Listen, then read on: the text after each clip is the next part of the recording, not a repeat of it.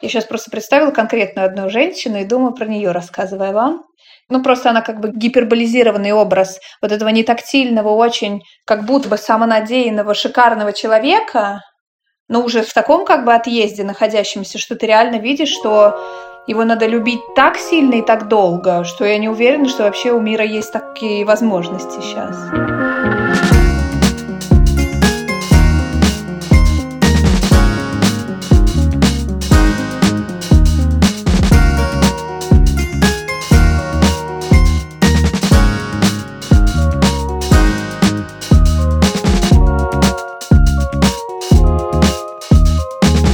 Слушаете подкаст «Норм», как всегда, по пятницам. Хотя, может быть, сегодня для вас и не пятница, а другой день недели, но мы выходим по пятницам. Меня зовут Настя Курганская. Здравствуйте, дорогие наши слушатели, слушательницы. Меня зовут Даша Черкудинова.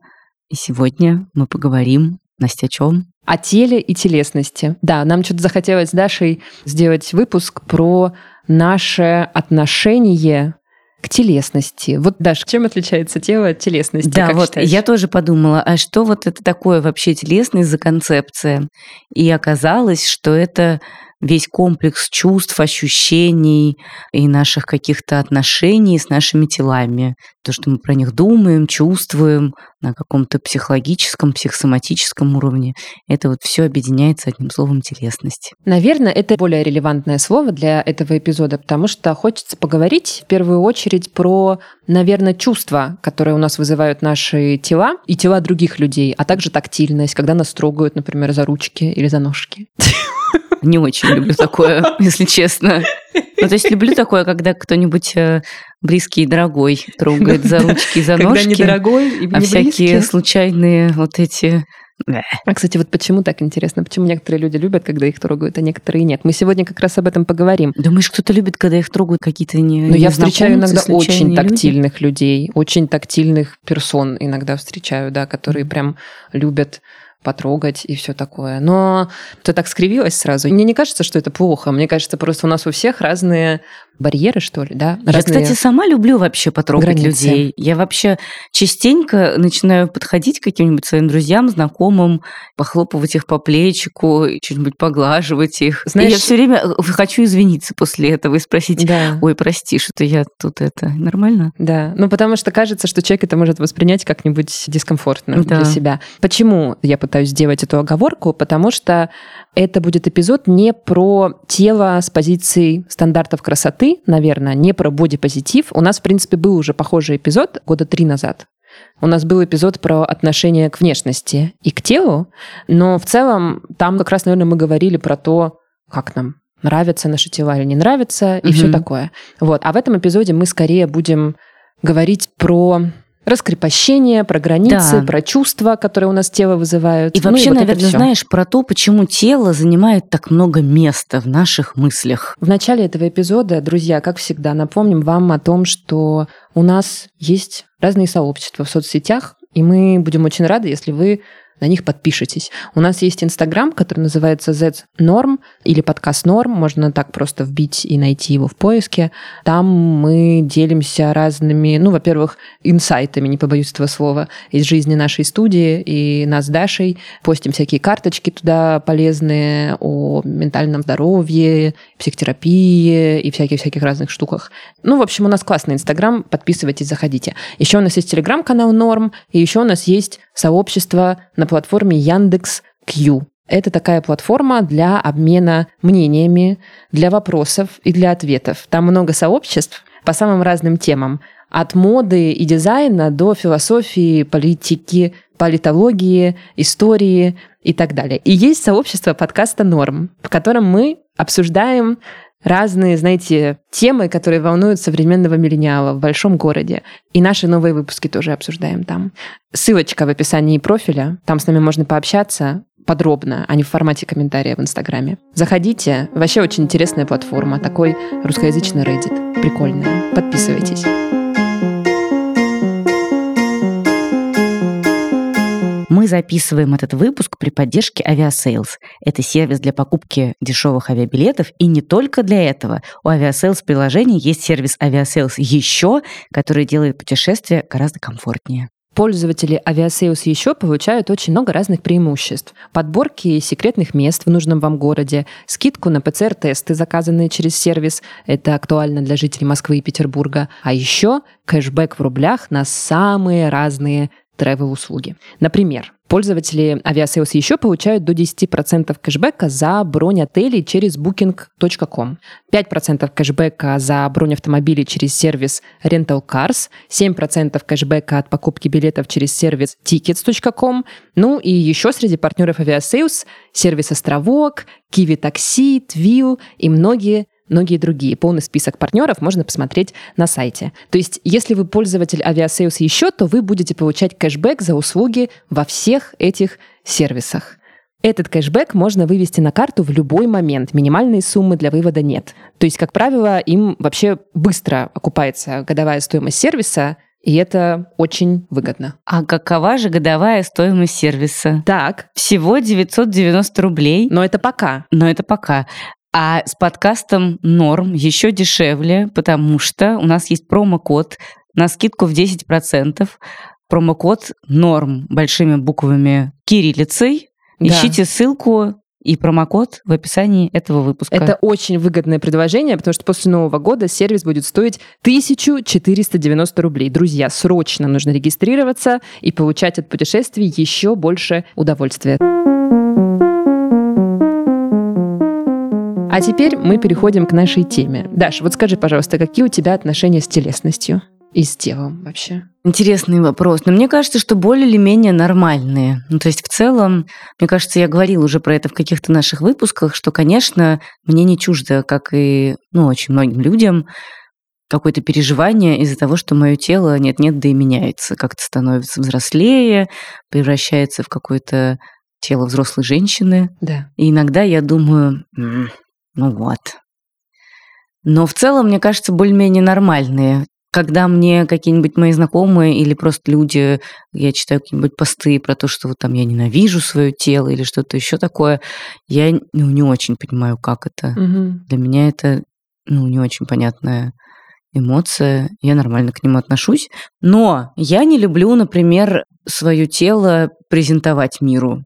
Уже сейчас мне нормально раздеваться, переодеваться в э, раздевалках где-нибудь в фитнесе или в бассейне, потому что просто это стало уже привычным, и в целом я на это особенно не реагирую. Но мне не очень нравится, например, даже ходить по пляжу в купальнике. Я все время нравлю замотаться в какую-нибудь тряпочку.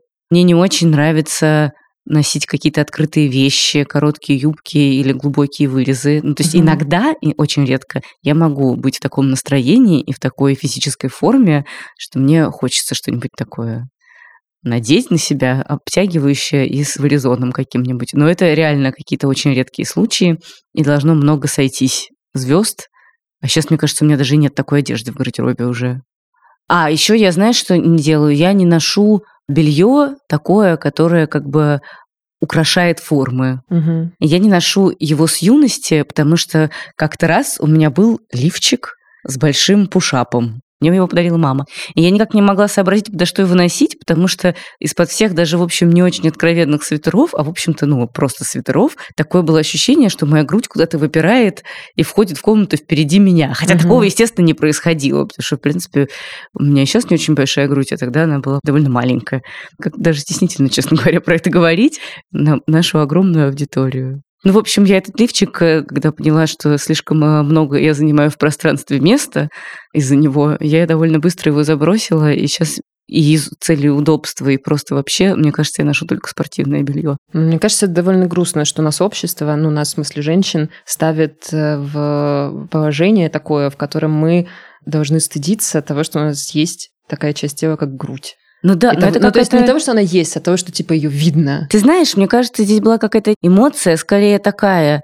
И вообще, мне кажется, что вот в том, что я довольно скромно одеваюсь и ну, больше такой спортивный стиль предпочитаю, мне кажется, здесь у меня есть какая-то мысль о том, что я не хочу, чтобы люди видели меня как э, красотку или модницу. Мне хочется, чтобы они видели меня как, э, ну, типа, интеллектуалку. Mm. Я говорю только про свои, естественно, представления, про свои стереотипы и какие-то штуки, которые у меня в голове засели по тем или иным причинам, там, не знаю, из-за моего бэкграунда, из-за того, какие я читала книжки в детстве. И в моем представлении интеллектуалка не может быть с большой грудью, подчеркивать ее тем более, и чтобы она торчала впереди нее.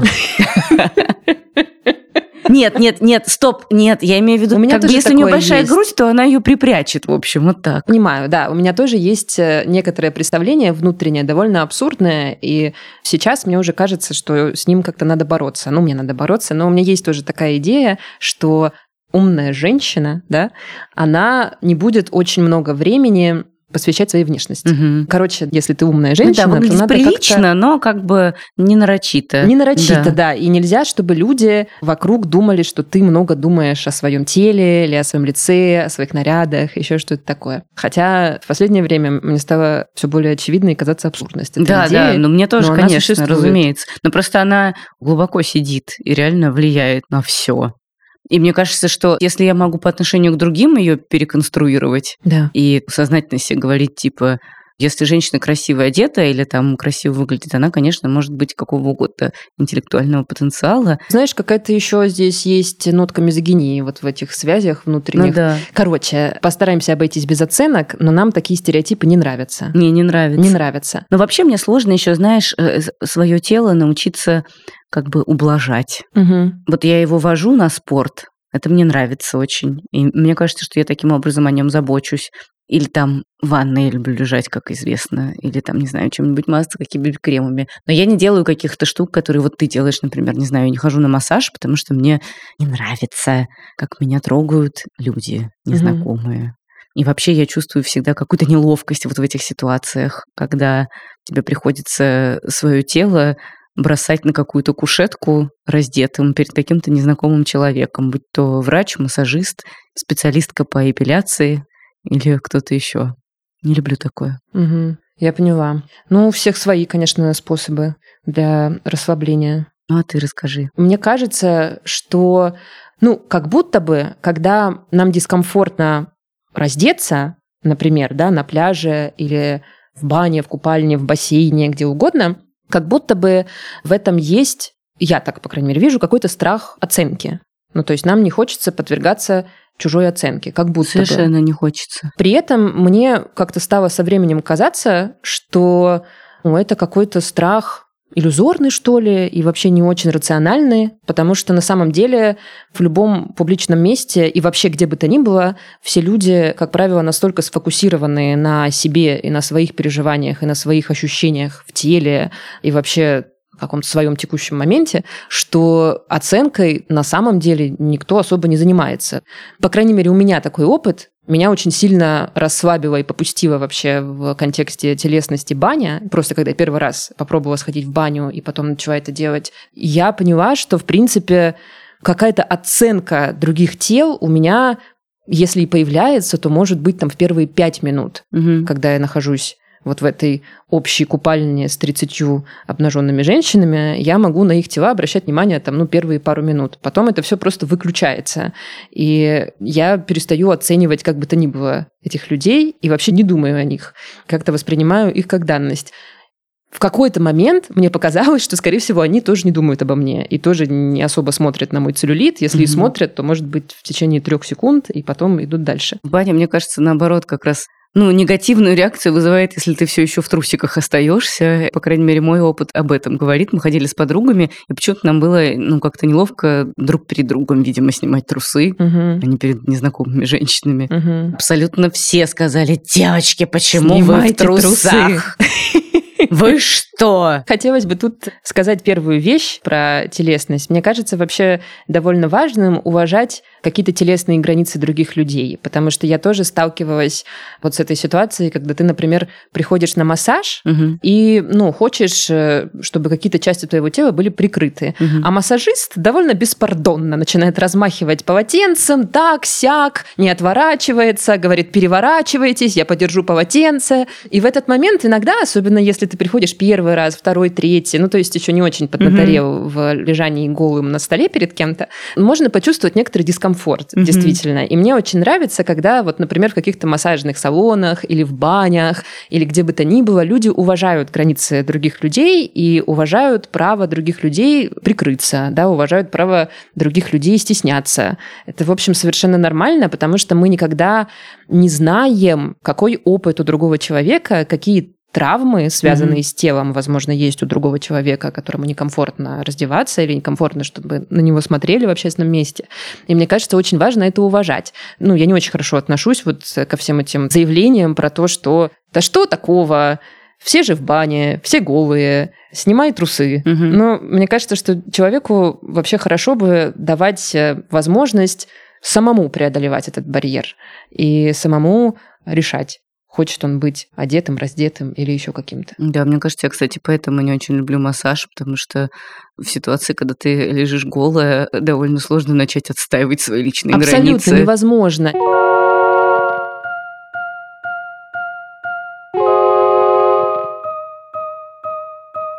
Изначально блог э, был просто гидом по общественным баням. Это Анна Артемьева, исследовательница банной культуры. Она ведет очень классный блог про баню, российскую и не только, который называется nudeblog.ru. Если вы интересуетесь баней и любите в нее ходить, то мы с Дашей вам рекомендуем послушать подкаст «Тоже Россия» с Аней про русскую баню. Я хотела просто рассказывать людям о том, что там окей, как там действовать, где быть и что делать, угу. а потом каким-то космическим образом когда я поехала на банный конгресс мировой, где собираются лидеры всех ассоциаций банных, скажем так, они чуть-чуть более структурированно выглядят, чем в России, поэтому там проще как-то держать диалог и вообще понять, что происходит.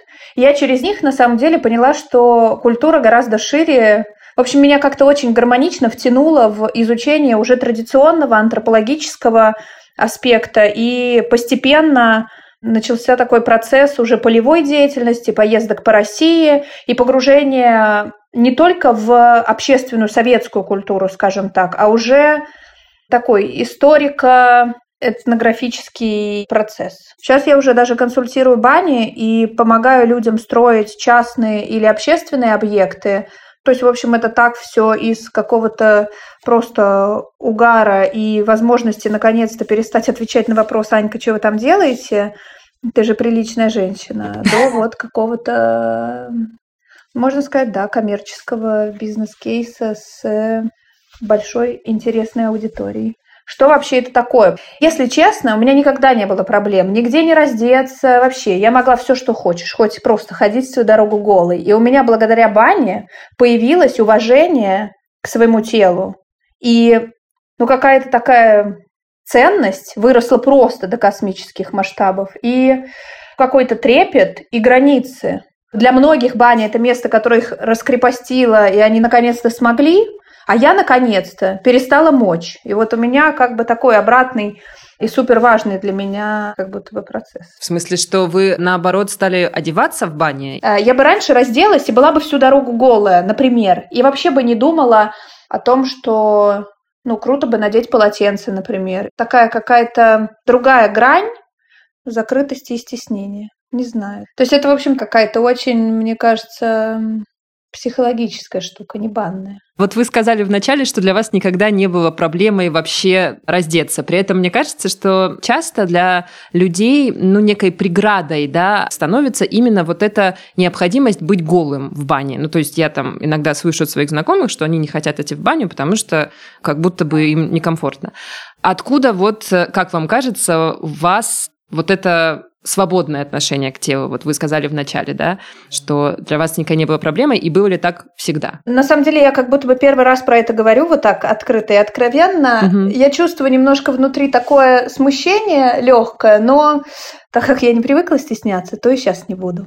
Не и надо. скажу вам вот что. Это, знаете, про формирование на самом деле какой-то женственности, что из-за того, что у меня ее было, например, мало, в силу того, что у меня спортивные родители и мама тоже, то у нас все время было все взаимоотношения, они были, ну, не как типа с принцессами, понимаете, а все было такое, немножко тело как инструмент. Вот mm-hmm. какая-то такая была штука. И эм, мне кажется, у меня не было вот этого ощущения Ну вот почему-то слово уважение идеально подходит для того, что я чувствую. Вот давайте возьмем слово уважение женственность, угу. да, и оставим как бы вот что мой путь был связан именно с этим. Пока вот я так подвешу эту штуку, а про людей и про то, что девчонкам сложно, у мужчин я меньше слышу эту проблему. Понятно, что я просто каждый раз с этим сталкиваюсь, вижу и среди знакомых, и среди тех, кто просто ходит в баню, и мы находимся в одном пространстве вместе. У мужиков действительно этой штуки нет, а у женщин большая тема с... Это на самом деле тоже про любовь к себе как будто бы и про сравнение, что есть какой-то все равно инстаграм-образ, как ты должен или не должен выглядеть. Мне кажется, что с этой визуальной культурой тоже сильно связано то, как женщина может или не может раздеваться. Это первый поинт, такой, как будто бы он на поверхности. Вторая штука связана с тем, что у нас, в принципе, нет насмотренности на наготу. Ну, то есть у тебя нет контекста, в котором ты тусуешься с голыми людьми. И, естественно, тебе кажется эта вся обстановка дикая и отчасти ну, не гармонично крутая, особенно там среди кучи голых женщин. Вот. И это связано с тем, в какое время человек вырос. Что значит это связано с тем, в какое время человек вырос? Условно, когда вот была вся эта, не знаю, деревенско-советская да, структура, то там одно было отношение к телу, вообще время, в которое ты мог бы с этим телом взаимодействовать, как-то изучать, смотреть, думать. Условно, в деревнях все равно там все мылись в бане. В советское время у них была политика, ну вот этой интимной как бы обобщения, скажем так, чтобы стерты были границы в принципе у людей и они не могли даже себя идентифицировать никак. Ну, то есть такая была грубая функциональная часть. Баня отвечала за возможность э, гигиены, и у тебя не было выбора. Ты там не думал, хочешь ты, не хочешь, угу. надо, не надо. Это было как бы такой закон, норма. И еще момент, наверное, вот этих детских как бы травм, связанных с посещением бани, когда тебя тащат, все это жестко, неприятно, ну, тебе просто эстетически еще это может там в детстве казаться страшным и некрасивым, и, в общем, от этого формируется какой-то проблемс. Вот. Угу. У моих походов есть несколько кейсов. Есть походы, когда это прям групповой ритуал и обряд. Это где, например, я или, может быть, кто-то проводит эту баню. То есть есть я, есть люди, и мы, в общем, там в 5 или в 6 заходов делаем определенный набор действий, которые что-то делают с твоим телом и умом. А есть просто общественная баня, где вы просто идете вместе, и вам как бы безопасно среди других людей, потому что вы вроде бы своей компанией туда пришли. И через этот опыт, получив его более-менее поняв, как все устроено вокруг, вы, возможно, потом пойдете с кем-то или вообще в одиночку. Угу. Если говорить про опыт, который такой более экзистенциальный и более тонкий, да, это обычно частная баня, это вот групповой обряд, ритуал, то это процесс ну, такой очень медленный к такому чувству безусловной любви и заботы и возможности наконец-то успокоить ум настолько, что ты не замечаешь всех своих вот этих страхов, mm тебя не волнует большинство тех вещей, которые тебя волнуют в городе, когда ты, не знаю, сидишь условно, я не скажу какую-то новую вещь, но вот когда ты в офисной структуре, то у тебя совсем другая мыслительная деятельность, другие цели и прочее. Все практики, направленные на успокоение ума, медитация, йога, там, не знаю, цигун и все, что связано с энергией, оно помогает перестать зачем-то там бежать и вернуться к чему-то более фундаментальному. И mm-hmm. вот эта штука в бане, она позволяет тебе у кого-то сразу, а у кого-то постепенно. Сначала человек, например, сидит в плавках, или он сидит полностью закутанный в простыни, и постепенно, с большим расслаблением, он отпускает вообще все, что есть, и как бы позволяет телу обезличиться и уйти вот этой сексуализации, надуманным каким-то процессом, и полностью расслабиться, приняв состояние безоценочно, в общем, без двойственного мышления.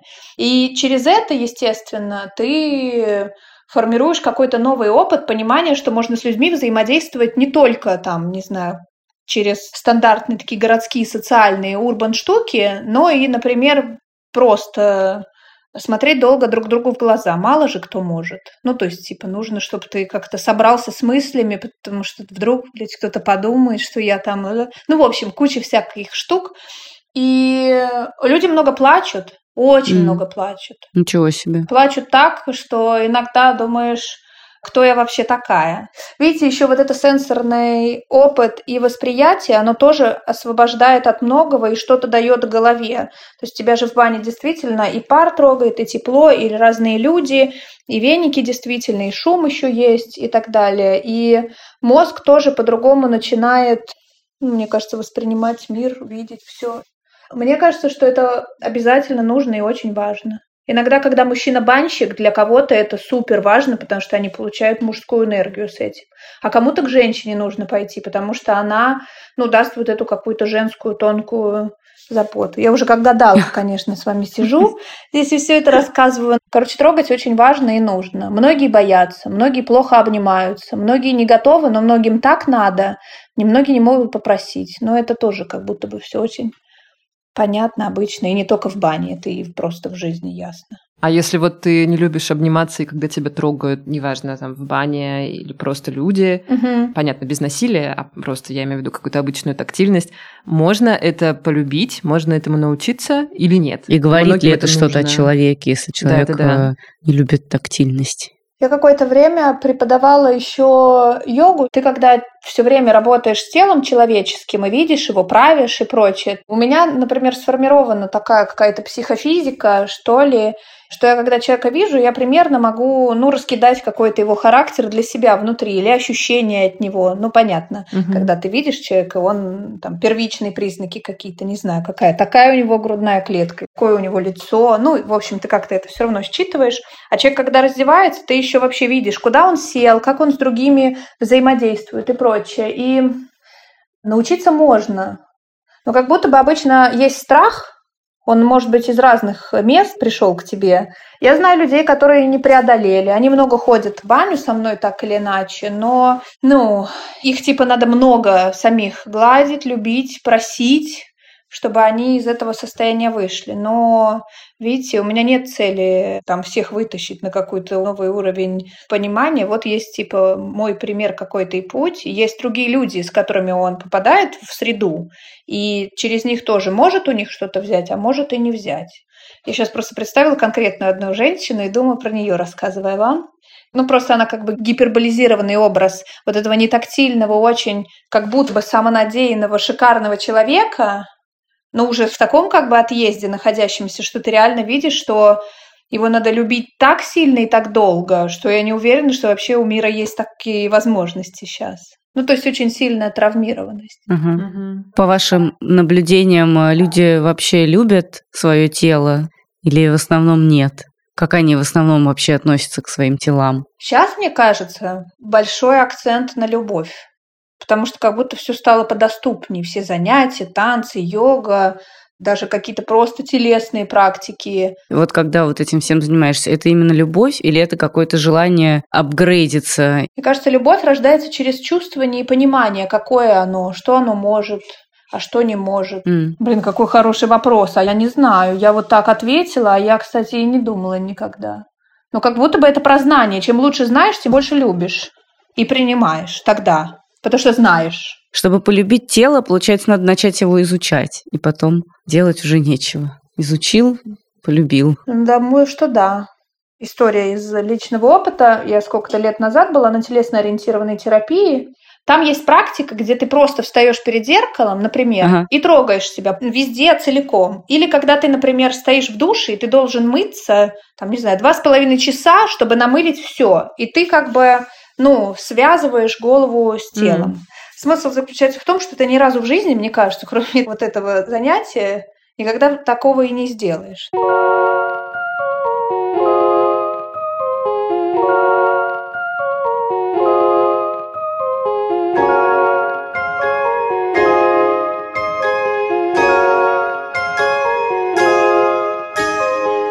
Я, кстати, еще хотела сказать, что у меня как будто бы отсутствует восприятие себя как тела периодически. Поясни. Но я как будто бы внутри себя считаю, что мое тело выглядит немножечко иначе, чем оно выглядит в зеркале. Mm. И иногда я ну, удивляюсь, когда вижу себя в зеркале. И как будто бы даже немножечко расстраиваюсь. Вот это странно. То есть внутри себя я себя кажусь э, неотразимой, а в зеркале или на фотографиях иногда не кажусь. Мне кажется, это называется образ тела. Ну да. Вот в этом всем психологическом дискурсе. Мне кажется, самое главное это, чтобы внутри себя ты считала себя великолепной. А так, ну, все-таки на наше восприятие себя на фотографиях же очень сильно, и вообще где бы то ни было на видео, очень сильно влияет культура. Ну, конечно. Массовая и вообще э, популярная, и все вот эти стандарты и представления о женщине, о том, Все как эти плоские быть. животы. Да.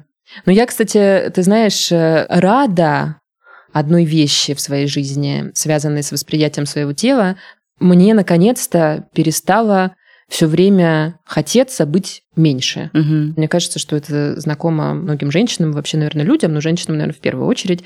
Вот это чувство того, что все время хочется быть меньше, быть тоньше, быть худее, быть подтянутее, ну, в общем, быть меньше. Угу. И я тоже всегда всю жизнь хотела быть меньше, и мне всегда было очень неприятно и некомфортно, когда я видела, например, какие-то фотографии, на которых я выше и больше всех остальных, кто стоит рядом со мной. Или, например, мне очень хорошо знакомо чувство, когда ты сидишь э, в самолете, и рядом с тобой садится какой-то стройный человек, мужчина или женщина, и ты сидишь и смотришь на свои ножки в джинсах, джинсах и видишь, что они больше, чем ножки рядом сидящего человека. И я раньше всегда так на носочки становилась, чтобы они мне казались более я помню, что стройными я так... и худыми. А сейчас я да. перестала так делать впервые в жизни, потому что меня вдруг стало все устраивать, а также мне стало, в принципе, дискомфортно вот эта идея маленькости и незаметности. Угу. Мне, наоборот, стало хотеться, чтобы, когда я вхожу в комнату, я была заметна. Какая-то, видимо, психотерапия работает угу. или что-то такое. И я перестала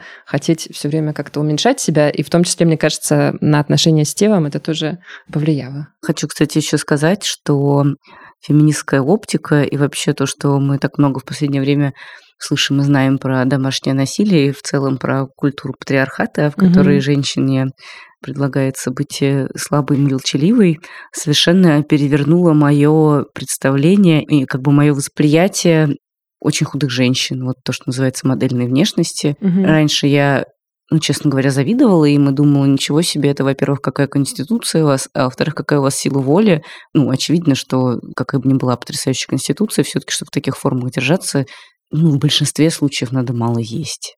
Есть, конечно, исключения. Ну, следить за образом жизни. Да. А сейчас я смотрю на них, и я думаю о небезопасности.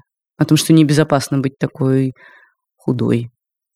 Ну, как бы, когда ты побольше, то, как правило, все-таки ты посильнее. Бывают очень разные конституции. Mm-hmm. Да, есть конечно, очень конечно. Там, маленькие люди, но очень сильные, да. и есть крупные и не очень сильные. Бывает, да. конечно, по-разному. Но абсолютно точно конечно же, очень пагубна вот эта идея о том, что женщины должно быть мало, потому что как будто бы действительно это снова идея не для нашей пользы, а как будто бы для того, чтобы мы, женщины, были более удобны, mm-hmm. опять же, для патриархата. Хорошо, что у нас сегодня в этом выпуске есть разговор с психологом, снова наша рубрика «Разговор с психологом», у которого мы захотели узнать, откуда вообще берется вот этот наш стыд по отношению к нашему телу, почему нам вообще неловко бывает, бывает как-то стыдно обнажаться в публичных местах, угу. почему нам тревожно, некомфортно из-за этого. Мы поговорили с клиническим психологом Юлией Лапиной. Она, например, написала довольно популярную книгу «Тело, еда, секс и тревога. Что беспокоит современную женщину». Как раз вот обо всех этих темах спросили у нее.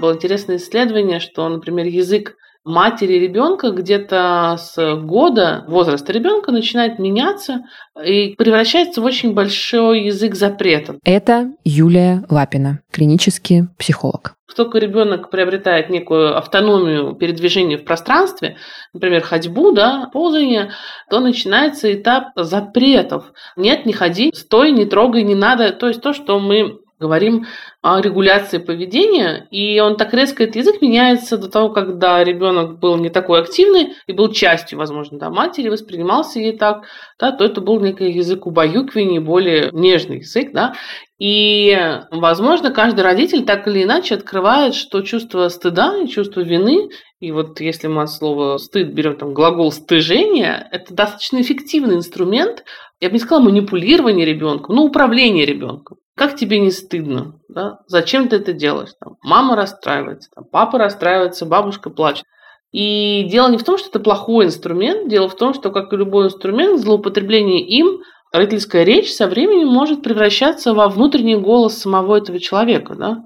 Что мы делаем в процессе взросления? Мы некий голос из среды, которому мы доверяем, которому мы слушаем, делаем своим внутренним голосом, может быть, внутренним критиком, внутренним абьюзером. И вот это вот чувство стыда, которое появляется в процессе управления, так скажем, в кавычках, ребенком, оно может стать и вот этим внутренним критиком, при том, что понятно, да, что любые гендерные исследования нам покажут, что чувство стыда за свое тело – это больше женская тема. И это понятно и по аудитории моего блога, и по аудитории моей книги. И вряд ли это удастся списать только на, не знаю, какую-то там генетическую предиспозицию к стыду за тело. Понятно, что это очень социальные вещи, и, возможно, где-то уже в определенном возрасте для девочек начинается история стыжения за их телом за то, как они выглядят, за то, как они должны выглядеть. И поскольку тело все равно в нашей концепции сознания воспринимается как часть нашего «я», то стыд за себя достаточно легко переносится на тело при такой активной поддержке социума в том числе. Не могу вам не задать вопрос про мужчин. Какие, по вашему опыту, есть у мужчин переживания о телесности? Что вот вы, как исследовательница, видели, какие переживания мужчин по поводу отношений с телом? Мне кажется, что мужские отношения с телом они всегда вторичны к первой задаче. То есть я хочу сказать, что если мужчины начинают испытывать определенный стыд и переживания вокруг тела, если по их мнению, это тело не решает их первоочередные задачи. Например, мужчины маленького роста переживают не столько из-за тела, а из-за того, что они не могут, например, произвести должное впечатление, не знаю, на бизнес-партнеров, на девушек, на свои внутренние какие-то тусовки, да. То есть это не то чтобы даже про само тело, а все равно изначально ставятся другие цели. я хочу, чтобы я пришел на переговоры, заполонил своим телом всю комнату, чтобы я был заметный. А там я где-то маленький, кому-то жму руки и прячусь в угол, да, понимаете? То есть претензии к телу возникают, потому что оно не выполняет какую-то другую задачу. Интересно, что если мы говорим про женские тревоги, вокруг тела, то оно начинает быть объектом тревог само по себе. То есть понятно, что немало очень красивых женщин, красивых я имею в виду тех, для которых общество им рассказывает и дает какой-то такой фидбэк, что они действительно очень красивы, тем не менее они самые частые посетители косметолога, пластического хирурга и так далее не могут найти эту точку равновесия, потому что у них вне этой задачи какие-то свои отношения с телом. Потому что для мужчин это всегда, ну, опять же, в большинстве случаев вторично. Несомненно, есть и мужская дисморфофобия, но она более редко, она ближе к задачам. То есть среднестатистический мужчина, в принципе, доволен своим телом, если оно условно здорово для его возраста, среднего роста, среднего веса, и он не будет э, тратить э, кучу денег, кучу времени и нервов на то, чтобы там вывести какую-нибудь складку или морщину. Да, понятно. Скажите, а вы часто встречаете людей, которые любят свое тело? Мне кажется, что любовь к нему – это как не то, что не должно быть э, целью. Если это ставить целью из состояния ежедневной ненависти к нему, кажется, это очень будет далекая цель.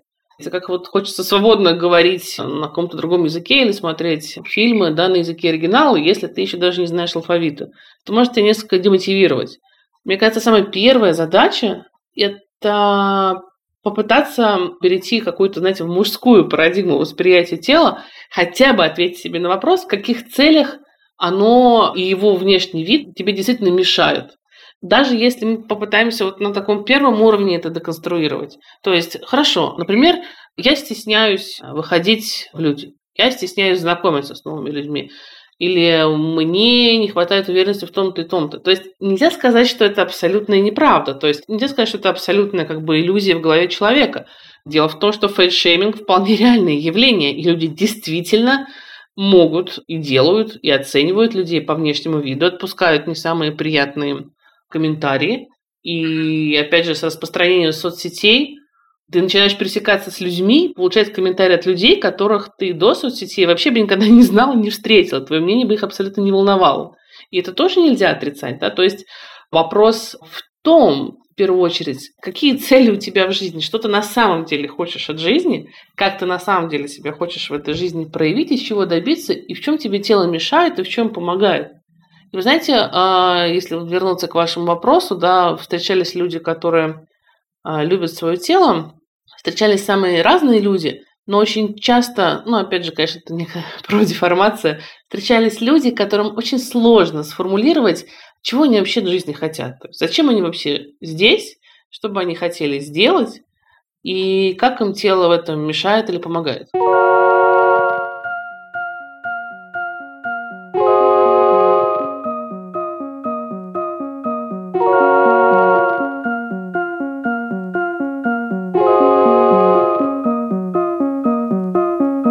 Я хотела тебя спросить, Настя, что значит твои татуировки в контексте телесности? У меня много татуировок, да, не все, может быть, знают, ну как много, относительно много, я думаю, штук, наверное, 30 уже. Я сделала первую татуировку, когда мне было 18, по-моему, лет, а потом уже просто как-то все люди, которые делали татуировки, мне кажется, многие с этим знакомы, потом ты просто уже не можешь остановиться особо. Я думала над тем, зачем я это делаю, и я пришла к выводу, вот сейчас у меня такой вывод, может быть, я потом его пересмотрю. Угу. Мне кажется, что когда я была помладше, мне хотелось ну, как-то кастомизировать, что ли, свою внешность. Потому mm что мне казалось, что я слишком конвенционально выгляжу. Mm-hmm. Я такая как бы худенькая блондиночка со славянским лицом. И мне хотелось э, как-то свой образ кастомизировать и немножко его сделать ну, менее конвенциональным, что ли. Но другой вопрос, что сейчас неконвенционально скорее не иметь татуировок. Мне кажется, что это уже более трендово, чем иметь их. Но в тот момент мне казалось вот так. И это какой-то такой был важный, наверное, для меня шаг для моего мироощущения. Вот. Но мне вообще очень нравится такая актриса, Джемайма Кёрк. Она играла в сериале Girls, и вот сейчас она играла в новом сезоне Sex Education сериала. У нее тоже много татуировок. И в какой-то момент она начала их сводить. Вот буквально недавно. Угу. И ей задали вопрос, типа, а почему вы сводите татуировки? Это же была одна из ваших визитных карточек. Угу. И она сказала очень понравившуюся мне вещь, наверное, созвучную сейчас моему мироощущению. Она сказала, я просто перестала быть заинтересована в том, чтобы производить первое впечатление. Угу. В контексте татуировок, всяких, ну не знаю, цветных волос, пирсинга и всего такого. Мне кажется, это вообще довольно прикольная мысль. Ну это, кстати, и в смысле ноготы, и в смысле, ну вот открытой одежды тоже что-то похожее, да. Да, потому что я совершенно точно, да, я начинала все это набивать на себе, потому что я хотела производить немножко другое первое впечатление. Сейчас как будто, не могу сказать, что это еще меня не интересует, но как будто тоже чуть-чуть меньше стало интересовать. Я хотела сказать в конце, знаешь, что мне очень нравится, что так много сейчас стали говорить, и кажется, что все больше людей вокруг стало увлекаться какими-то телесными практиками, какими-то телесными занятиями, телесной терапией и так далее. Это вот тот тренд, если можно так сказать, который мне очень сильно нравится, потому что мне кажется, что наши тела заслуживают сильно больше внимания, чем мы, как правило, им уделяем в повседневной mm-hmm. жизни, особенно люди, вот мы, зарабатывающие интеллектуально, не побоюсь этого слова, пишущие тексты, создающие сценарии, снимающие фильмы, работающие в каких-то креативных агентствах и так далее, мы как будто бы действительно живем в первую очередь в своей голове, mm-hmm. да, сильно сфокусированы на том, о чем мы думаем, что мы говорим. А мне вот в последнее время близка идея о том, что жизнь вообще, в принципе, можно познавать не только головой, но и телом и какими-то телесными своими ощущениями, и вообще можно больше внимания им уделять, и это сделает жизнь в общем-то, только, наверное, богаче. Да, вообще интереснее. прикольно как-то связывать сознание с телом и понимать, как у тебя что, но это как на йоге. Вот ты стоишь, ничего не получается, ты вот-вот упадешь, а потом подходит йога-тичер и говорит, ну, сдвинь ногу на 2 сантиметра вправо, и тебе сразу станет легче. И ты вдруг думаешь, блин, а может быть так и в жизни можно, не только на йоге. Может быть, можно в жизни просто сдвинуть ногу на пару сантиметров левее просто начать э, ложиться спать пораньше, просто там, не знаю, получше кушать. И, может быть, это правда как-то мою жизнь изменит так просто, но так э, эффективно. О, я обожаю за это да. йогу, честно говоря. Мне кажется, что причина основной ее популярности в том, что она так много дает тоже простых каких-то жизненных мудростей да. тебе на коврике. Мне кажется, что вообще секрет эм, успеха, когда ходишь на йогу, в том числе в том, чтобы как можно меньше начать обращать внимание на то, что происходит за пределами твоего коврика. Угу. Потому что обычно первое время, когда ты только начинаешь ходить, ты много смотришь на других, повторяешь за ними отвлекаешься и переживаешь о том, как ты выглядишь, что у тебя не все получается и так далее. Но чем скорее ты это отключишь, тем быстрее у тебя начнет получаться. Мгм. И это тоже, по-моему, очень релевантно, да, нашей жизни, всей Да. нашей жизни. Чем скорее ты перестанешь думать о других, тем быстрее у тебя начнет все получаться. Это правда. А еще мне, знаешь, понравилась очень мысль о нашей героине Анны Артемьевой. Вот мне кажется, я поняла ее, когда она говорила, что в последнее время мне хочется накинуть на себя полотенчик иной раз и как-то Мгм. вот э, свою наготу, с которой мне всегда было очень просто, все-таки прикрыть. И я подумала, ну ведь действительно тело — это ведь сосуд, который вмещает нашу душу и наше сознание. И действительно, иногда хочется его поберечь от чужих глаз и от каких-то вот э, вибраций, которые испускают люди вокруг, и чуть-чуть его присобрать и для себя оставить. Оно у нас одно, потому Оно что у нас одно, надо да. бережно, надо бережно, Надо к бережно, нему да. Не надо его вот так вот просто растрачивать на...